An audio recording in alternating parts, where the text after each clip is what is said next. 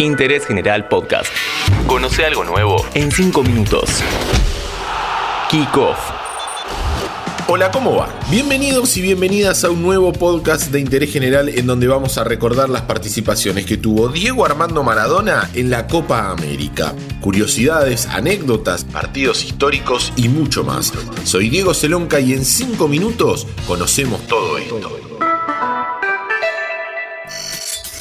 La relación entre Diego Maradona y la Copa América tuvo su inicio en 1979. Ese año y en ese torneo, Diego te debutó de manera oficial en la selección argentina de mayores, ya que hasta ese momento solo había disputado amistosos y se había quedado afuera de la lista que César Luis Menotti dio para el Mundial de 1978. En aquel momento el formato de juego era diferente al de ahora. No había una sede fija, sino que se jugaba a partidos de ida y vuelta. Tres grupos de tres países y los primeros de cada uno clasificaban a semifinales, donde ya esperaba el campeón de la edición anterior. En este caso era Perú, que se había consagrado en 1975.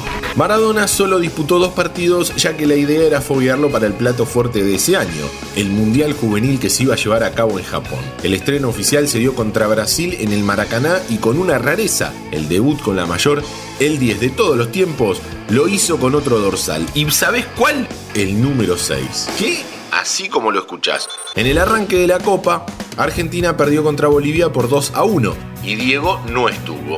Ese día, la camiseta 10 le tocó en la repartija a Juan Carlos Bujedo, por aquel entonces defensor de Racing de Córdoba. Al firmar planilla, sentenció la posibilidad de que un joven Maradona la pueda utilizar a lo largo del torneo.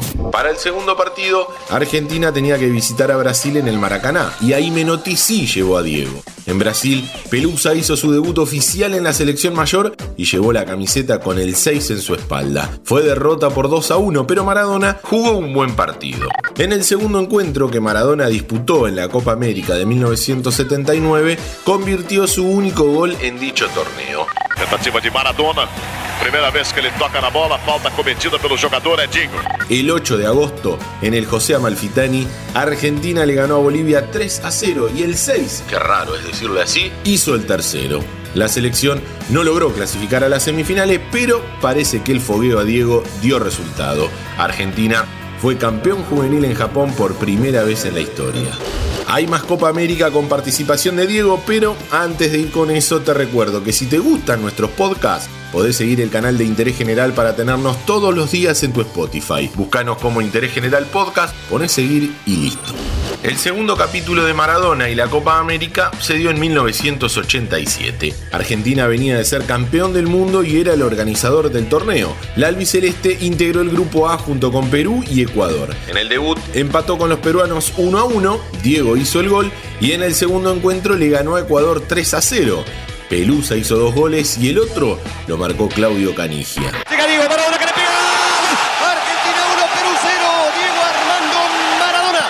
Como en la última fecha peruanos y ecuatorianos igualaron 1 a 1, Argentina quedó primera en el grupo y se metió en semis. Los otros clasificados fueron Chile y Colombia que se sumaron a los uruguayos. El cruce de semifinales indicó que Argentina, por ser el peor de los primeros, iba a enfrentar a Uruguay. Este partido se jugó el 9 de julio en el Estadio Monumental y fue victoria de los celestes por 1 a 0 con gol de Antonio Alzamendi. La final fue entre uruguayos y chilenos y el triunfo correspondió a los charrúas, 1 a 0 y decimotercera Copa América para su vitrina.